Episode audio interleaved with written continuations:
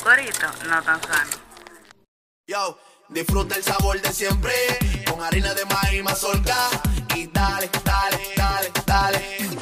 La vuelta al plato. Cocina arepa, también empanada. Juega con tus hijos, ríe con tus panas. Disfruta en familia, una cocinada. En tu mesa la silla nunca tan contada. Disfruta el sabor de siempre con harina de maíz mazorca y dale, dale, dale, dale. La vuelta al plato. Siempre felices, siempre contento. Dale la vuelta a todo momento. Cocina algo rico, algún invento. Este es tu día, yo lo que siento. Tu harina de maíz mazorca de siempre, ahora con nueva imagen. Para cosechar lanzadores hay que sembrar disciplina. Para cosechar jonroneros hay que sembrar honestidad. Para cosechar grandes ligas hay que sembrar valores. Porque los grandes ligas no crecen en el monte, se cultivan. Así como el mejor arroz. Arroz La Garza.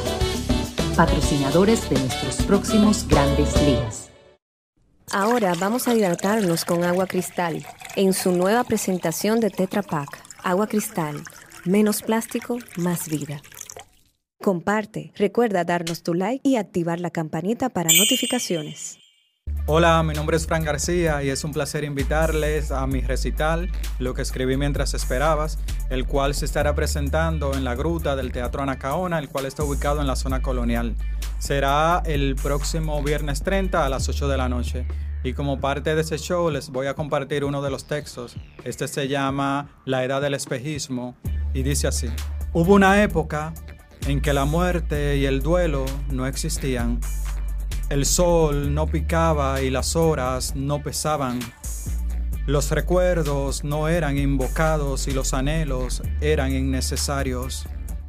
Era la época del espejismo. Las abuelas parecían eternas.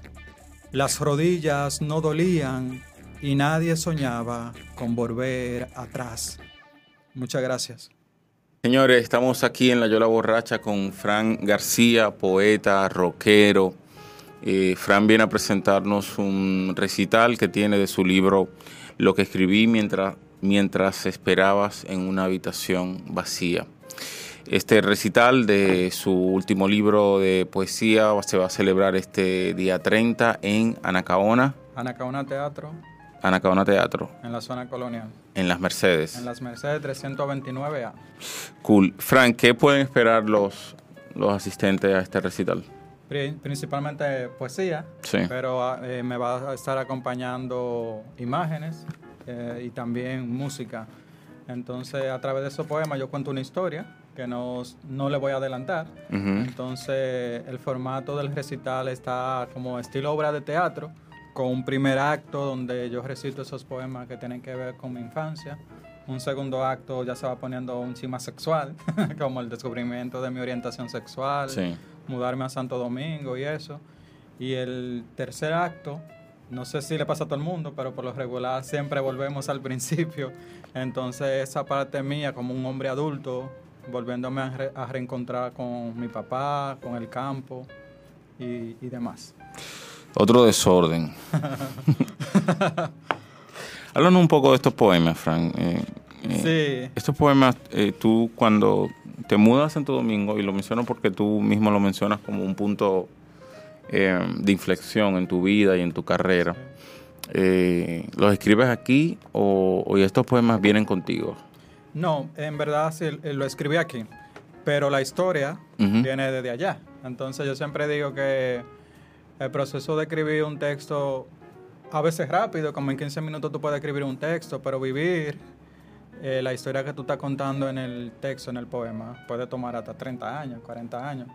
Ahí hay poemas que nacieron de un reto que yo hice, eh, te digo eso, para, para seguir con esa idea. Era un reto de moño hecho, y eh, había que escribir un poema diario acerca del entorno. Entonces, durante 30 días yo tenía que eh, postear un texto. Entonces, eso yo lo tenía que escribir de una vez, porque el día se me iba a ir, y el trabajo y demás. Entonces, eso se hace rápido, escribir el texto. Pero vivir la historia, eso toma años. Ya. Sí. Dice otro desorden. Siempre es alguien más quien gana los concursos literarios. Siempre es alguien más quien luego de una noche de sexo se duerme abrazando y soñando. Siempre es alguien más quien entra a los malls sin importarle los precios y las deudas. Siempre es alguien más quien recibe las ofertas y los aplausos. A mí me llegan los mensajes de préstamos en mora, las notificaciones de fotos de mi ex viajando por el mundo con el amor de su vida. Me llueven las tapitas de refrescos que dicen siga intentando. Me persigue la contradicción de escribirle mala suerte en tiempos de bendición. Siempre es alguien más quien gana los concursos literarios. Mis musas suelen ser las más irreverentes, las que buscan enemigos, escupen los cristales de las librerías y muestran sus panties a los motoconchos las que les pegan los piojos a las musas de los ganadores de los concursos literarios. No le caen bien a los evangélicos y mucho menos a los miembros del jurado. Siempre es alguien más quien luego de una noche de sexo se duerme abrazando y soñando. Yo solo doy el morbo que dan los bugarrones cuando salen erguidos y sudados del gimnasio. Soy una imagen fácil para las fantasías sexuales y poco probable para el amor. Siempre es alguien más quien entra a los malls sin importarle los precios y las deudas. Nunca he comprado algo sin antes analizar, calcular, meditar, inhalar y exhalar. Sin darme cuenta he desarrollado un sentimiento de culpa ante el bienestar. Siempre es alguien más quien recibe las ofertas y los aplausos. Pensar en ganar un Oscar, un Pulitzer, un soberano, un diploma de empleado del mes me genera disociación Siempre es alguien más quien ingeniosamente encuentra la frase perfecta para finalizar sus poemas. Y sin embargo, no, Fran. sin embargo, no. ¿eh? Tú sabes que me da risa. Sí. Yo eh, envié el libro para... Un concurso. Para el concurso. Sí. Y yo dije, coño, si yo gano ese texto no va a tener, no. va a tener validez. O tal vez sería una, una bonita forma de romper el hielo como, bueno, ganar este premio hace que este texto no sea tan, tan válido. Pero bueno, yo pienso que yo lo escribí, hay días que uno está muy positivo, sí. hay otros días que no. Entonces era un día donde estaba, me, me, concentré más en la, en la parte negativa. Pero como tú dices que no, hay días que los aplausos, los aplausos sí son para mí. Yo creo que sí. Eh, este libro ya está en su segunda reimpresión, entiendo, ¿verdad? Tercera, en verdad. Tercera reimpresión, o sea, que te ha ido bastante bien. Sí, me ha ido bien, yo estoy contento. ¿Cómo ha sido como el, los lectores, el recibimiento, la gente? Que, ¿Cómo ha sido tu experiencia? El feedback eh, que yo encuentro más eh, poderoso, por decirlo de una manera. Siempre tengo que hablar de mi orientación sexual. Cuando otro chico maricón me dice, wow, lo que tú escribiste me hizo sentir menos solo, o tal vez hay un texto ahí que habla de las plumas, de, ser amanerado. Eso que tú dices acerca de las plumas me pasó y ahora yo me doy cuenta que no hay nada malo en, en, este lado femenino dentro de mí, que al final va más allá de la orientación sexual. Los hombres heterosexuales también tienen su parte femenina. Entonces, cuando me escriben por Instagram o me ven en la calle, sobre todo chicos homosexuales, y me dicen que sintieron esa conexión. Pero más allá también del tema de la orientación, eh, Jan Gatón me dijo, wow, yo pensé que, que, tu libro solamente se iba a tratar de tu orientación, pero luego me di cuenta que el tema primordial es tu, la relación con tu papá. Y eso también como que se expande, como más allá. El libro no tiene orientación sexual, entonces me parece grandioso cuando la poesía hace eso. Un saludo a Jan Gatón, señores. ¿eh? Los, extrañamos aquí en la Yola Borracha. Jan, coge para acá. Sí. Eh, Frank, ¿qué tú lees? ¿Qué tú has leído? ¿Qué, ¿Qué te gusta? ¿Qué tipo de poesía a ti te gusta? Yo te voy a ser honesto, lo dije también en, en la Yola, en la Yola no, en Duras y Canalla. Sí. Como la influencia detrás de ese poemario, pura música, mucha música, noventosa, 80, 70. Pero luego de publicar el libro, la gente empieza a darte libros, a recomendarte. Entonces, actualmente todo el mundo me recomienda a Alejandra Pizarnik. Entonces, yo buscándola a ella, encontré yo siento lo que realmente el destino me estaba preparando y era y es Olga Orozco. Ah, Entonces, como actualmente, de hecho yo lo dije ahorita hablando con alguien, eh, eh, mi, novio me dice, pero somos un trío en esta habitación, porque Olga Orozco está en la mesa, estoy yo y mi novio al lado ahí esperando que yo termine de leer. Entonces, Dicho eso, lo que yo estoy escribiendo actualmente, yo creo que ahí sí, cuando me hagan la pregunta, ¿de dónde viene tu inspiración? Yo creo que lo nuevo sí va a ser una, una influencia eh, literaria. Pero ese libro, pura música. Y por otro lado, los cantautores son poetas también. Entonces yo, yo me recuerdo, yo soy de Puerto Plata, entonces las tiendas de CD siempre estaban en Santiago, Santo Domingo, Musicalia y compañía. Entonces, yo venía a Santo Domingo, estoy hablando de mi adolescencia, tipo eh, los, en los 90, 97, 98. Y cuando yo venía a comprar los CD y los álbumes, el primer contacto que yo tenía con ese álbum era la letra de las canciones. Entonces, eran, yo lo veía como una especie de poemario yo tenía que llegar a Puerto Plata para escuchar la, música. La música. Entonces lo primero que yo leía lo primero que yo veía era la letra, entonces tratando de analizarlo, yo digo, bueno, esos fueron mis primeros poemarios, que la letra de Héroe del Silencio, Fito Páez, Toque Profundo, que son de aquí y demás. Bueno, yo creo que es, interesantísimo eso que tú estás diciendo, porque también em, buena parte de mi, de, del interés, por ejemplo, que puede suscitar la poesía, tiene mucho que ver con la musicalidad y tiene mucho que ver con el sonido y tiene mucho que ver con la lengua, pero sobre todo tiene mucho que ver con el sonido, con, eh, con cómo se escuchan, tú sabes, y, y con el ritmo. Y el ritmo es una, una característica esencial que comparten la música y la poesía, así que no, no está muy lejos, digamos del fenómeno poético, la música. Totalmente de acuerdo. Y ahí te mencioné influencias mías, pero también están las cosas que escuchaban mis padres cuando yo iba creciendo. Mi mamá es loca con la Sofi de Puerto Rico y con Anthony Ríos. Entonces Anthony Ríos es un duro, como sus canciones, casi todas tienen como ese, ¿cómo se llama? ¿Cómo se dice? Ese enganche. Como que quien escucha tiene que terminar de de, escuchar la canción. Sí, es muy difícil no terminar una canción de Anthony. Sí. Absolutamente. sí, entonces, la Sophie por igual. Y siguiendo hablando de esas influencias, eh, las telenovelas, por ejemplo, mi mamá, como todas, casi todas las madres, desde que daban las 6 de la tarde empezaba a ver telenovelas. Y te menciono eso porque yo pienso que también el drama detrás, como el melodrama también como que me dio un permiso de, ser honesto con, por ejemplo, este texto que tú leíste, un melodrama full. sí, sí, un melodrama absoluto. Entonces yo creo que lo aprendí también. Todo es del otro. Sí, lo, lo aprendí de ahí. Siempre es alguien más. Siempre es alguien más. Es un poco un despecho, ¿no? Sí, hay sangrando por la herida. Sangrando por la herida, absolutamente. Frank, ¿vas a incluir música en, el, este recital? Sí, este, este recital ya yo lo, había lo, presenté en Puerto Plata.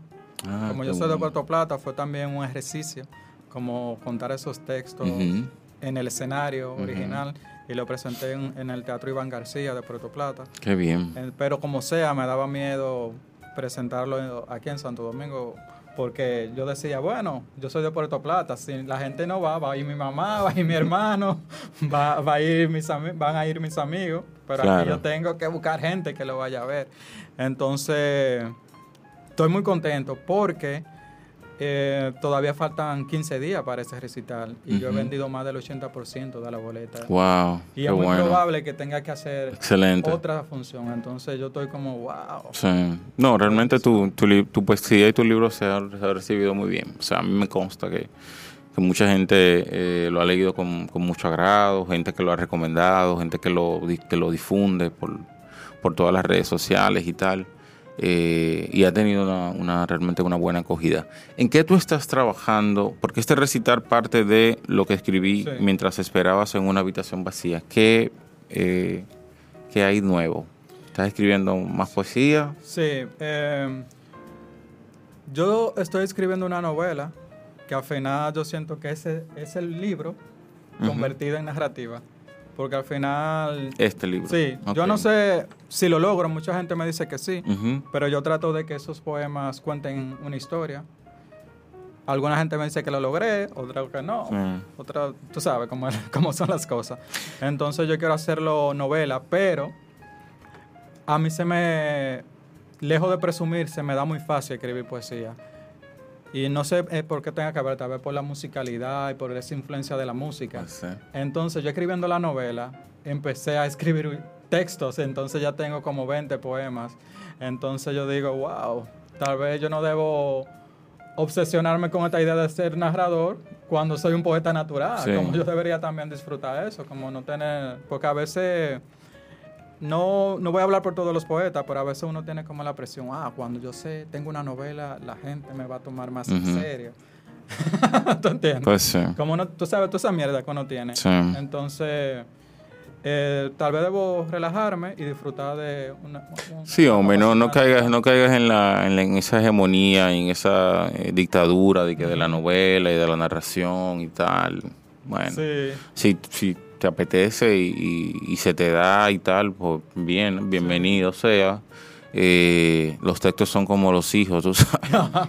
Eh, sí, No son como uno quiere que sean, son como ellos son y llegan cuando ellos quieren llegar. Así A veces no cuando uno quiere. totalmente de acuerdo. Eh, y bueno, Sí. no sé. Algo curioso con este, disculpa que te interrumpa, con este nuevo, con esos nuevos textos, es que a diferencia de este, yo quiero que sean poemas acerca de la muerte, pero eh, la muerte vista desde otro punto de vista, no tan dramático, sino con humor, con burla. Entonces yo he empezado a hacer un ejercicio con la gente. ¿Qué tú piensas acerca de la muerte? Hay gente que me ha dicho cosas bacanísimas. Una compañera de trabajo me dijo, a mí me da igual que vaya gente a mi velorio. Excelente. Entonces dije, wow. Entonces, esa, ahora yo, ella no dirá nada, supongo, ya en el momento, ¿no? no se quejará. No se va a quejar. Yo me imagino que ahora la gente no me va a querer invitar a, a las fiestas porque yo voy a estar entrevistando Hablando de la muerte. acerca de la muerte. Pero he encontrado muchísimas informaciones eh, y opiniones eh, bacanas acerca de eso. Entonces, todos esos textos yo quiero que sean que ese sea el tema principal. Un poco muer- muerte a la mexicana, así como fiesteros y tal. Sí, sí, con mucho humor. Eh, yo escribo, bueno, es un texto que todavía no te he editado ni nada, pero yo escribo imaginando cómo va a ser mi proceso de encontrarme yo con mi propia muerte. Entonces yo soy de un pueblo cañero. Entonces el texto se llama Flotando sobre las cañas, porque yo me imagino que la muerte me va a buscar y vamos, nos vamos a ir a donde sea que me vayan a llevar, nos vamos a ir como caminando por arriba.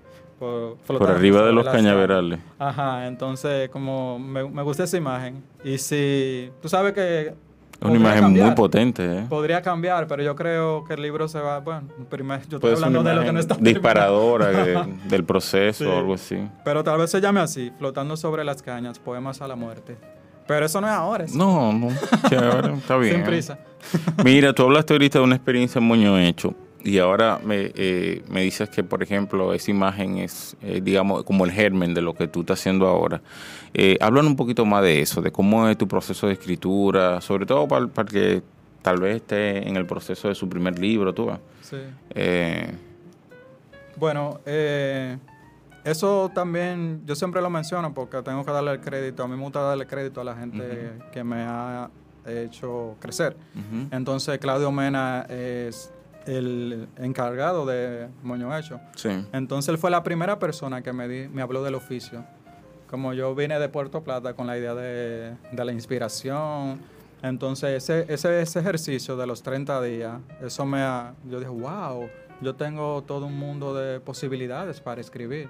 Entonces, y además me, me hizo vivir más el presente, como yo empecé a darme cuenta quiénes son mis vecinos, por ejemplo, que dónde está el frutero. debido a- Comenzaste, comenzaste a observar tu mundo. Entonces, eso ya se quedó conmigo. Entonces, actualmente, por ejemplo, ese poemario, de seguro yo he escrito tanto en tan poco tiempo, porque ahora estoy hablando con la gente, estoy preguntándole acerca de la muerte, qué opinan, entonces no estoy esperando la inspiración, estoy Pues sí, ya se está volviendo eh, parte de tu mundo y de tu vida diaria. Así es. Entonces, me quedo con eso, sí, con el oficio y con el, el fajarme, hacer la investigación y demás. También otra cosa, yo acepto cuando no es tiempo para escribir, que otra cosa. Por ejemplo, hay días que yo digo, bueno, yo no quiero escribir, yo lo que quiero ir al gym, o tener sexo, o Claro. comerme una pizza. Entonces, aceptar también que no todo- todos los días son para eso. Sí. Sí. Hay que hacerlo, ¿eh? Es un tanto difícil, sobre todo cuando se asume como el oficio. Y, y, uno también, eh, yo no sé si a ti te pasa, pero a veces uno tiene un poco el miedo de, de, cuándo voy a retomar o cuándo voy a volver a escribir o si pierdo como el, esa, esa dinámica, tú sabes, del trabajo diario y tal. Pero bueno, también hay que, hay que hacer otras cosas aparte de escribir. No puede pasar uno la vida escribiendo. Antes de que terminemos esa idea, a mí me pasó algo que tiene que ver con eso que tú dices, que cuando yo tiré ese libro, yo tuve la resaca de, coño, ¿y qué yo hago ahora? como yo hice los mejores textos de mi vida y ahora no, ¿con cómo yo lo supero? ¿Con qué yo, yo volveré a escribir? Y yo no sé si eh, es una tendencia hasta fea, porque yo no estaba disfrutando el que logré después de muchos años publicar. Yo lo que estaba pensando. Ya tú estabas pensando en el futuro. Estoy seco, como ya no tengo más que contar. ¿Qué hago ahora? Me muero. No. Todo lo que vendrá eh, es seguro que mucho mejor.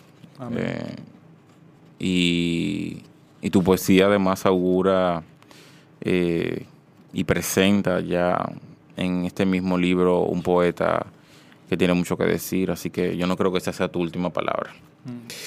Señores, Fran García presenta un recital de lo que escribí mientras esperabas en una habitación vacía este 30 de junio en Anacaona Teatro. Teatro en la calle Las Mercedes, cerca o al lado del Colmado. Del Colmado. Bueno, y ustedes saben, por favor, eh, nos vemos ahí, acompañen a este poeta de Puerto Plata, ya eh, adoptado por Santo Domingo. Eh, en, este, en este recital seguro que será una noche maravillosa, llena de poesía, de música, de arte y de amistad. Espero verlos a todos ahí. Frank. Eh, muchísimas gracias por venir, por presentarnos tu poesía, por estar. Un placer y muchísimas gracias por recibirme, que eso vale mucho. Claro. Te quiero compartir un texto. Claro, perfecto. Con es un es un poema que va dedicado a la testigo principal de la historia que yo cuento en este poemario, que es la casa de mi abuela y se llama La Casa. y dice así, la casa continúa guardando musas. La habitación aún guarda frustraciones y las camas recuerdan alegrías y pecados. Cruzo la puerta frontal y enseguida olvido mi edad. Siento calma al ver la foto de bodas de mis abuelos. Retrocedo con dolor ante el estante vacío. Las cerámicas de Biblias abiertas ya no están. Esta casa aún es habitada por sus muertos. Se escuchan las voces de sus locos y hay sueños infantiles escondidos en las paredes. Me siento en la mecedora que está en la terraza y puedo sentir a mi abuelo arrastrando los pies detrás de mí. Mi nariz recuerda a un moro de guandule que fue cocinado a finales de los años 80. Mis ojos vuelven a encontrar todas las velas que se derritieron a principios de los 90. Es que esta casa aún me saluda. Es que esta casa aún me espera. Y no le importa si vuelvo vivo. No le preocupa si regreso muerto.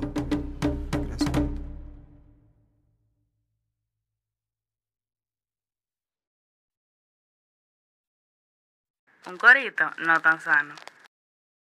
Mi nombre es Fran García. Lo que escribí mientras esperaba en una habitación vacía es un libro de poesía y a través de esos poemas yo cuento la historia de un hombre de campo que se mudó a Santo Domingo y se encuentra con los atracos, el descubrimiento de la orientación sexual y sobre todo la relación con los padres. Lo pueden encontrar en Mamey Librería, en Librería Cuesta y en Amazon para los que leen en digital.